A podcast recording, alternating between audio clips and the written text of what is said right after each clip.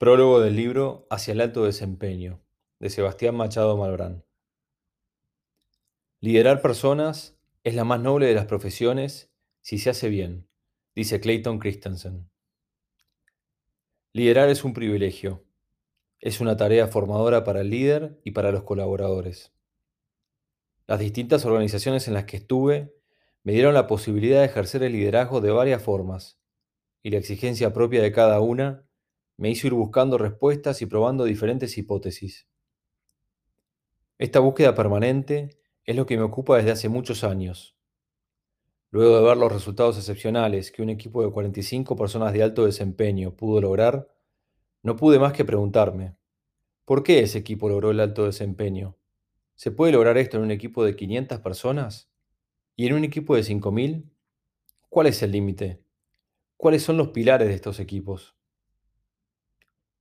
Este libro pretende brindar métodos, respuestas e ideas a estas preguntas a líderes de equipos que quieren ir hacia el alto desempeño. No sé si es contenido innovador, pero sí que es contenido probado, y que gran parte del mismo se nutre de las ideas de muchos profesionales.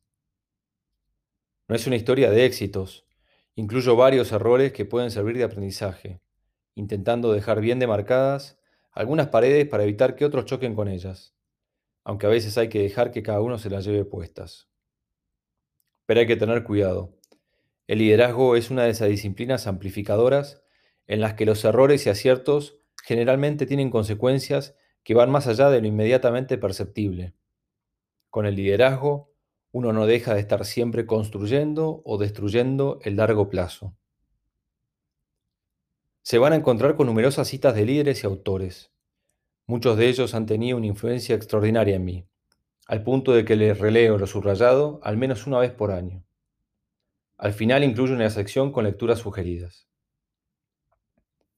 Es común trazar paralelismos del mundo de los negocios con el mundo de los deportes.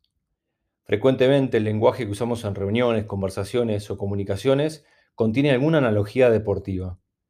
desde la misma noción básica de equipo y de la función del capitán como líder, hasta expresiones como salir a la cancha, atajar penales, ganar el campeonato, meter un gol de media cancha, dar vuelta al partido, etc. Sin embargo, estoy convencido de que la guerra es un terreno mucho más fértil que el deporte para enseñarle algo al mundo de los negocios. La guerra está asignada por la confusión y la ambigüedad, decía John Silva. El mundo de los negocios también, con la salvedad de que no está en juego la vida. Siempre tenemos menos información de la que nos gustaría tener y peor que la que necesitaríamos. Detectamos señales contradictorias de los clientes, del mercado, los proveedores, y hay multiplicidad de factores que no podemos controlar, mucho más que los que existen en el deporte. Es un campo de batalla que cambia constantemente.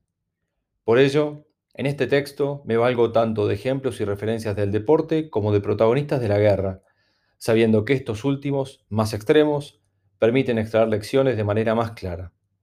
Buenos Aires, abril de 2020.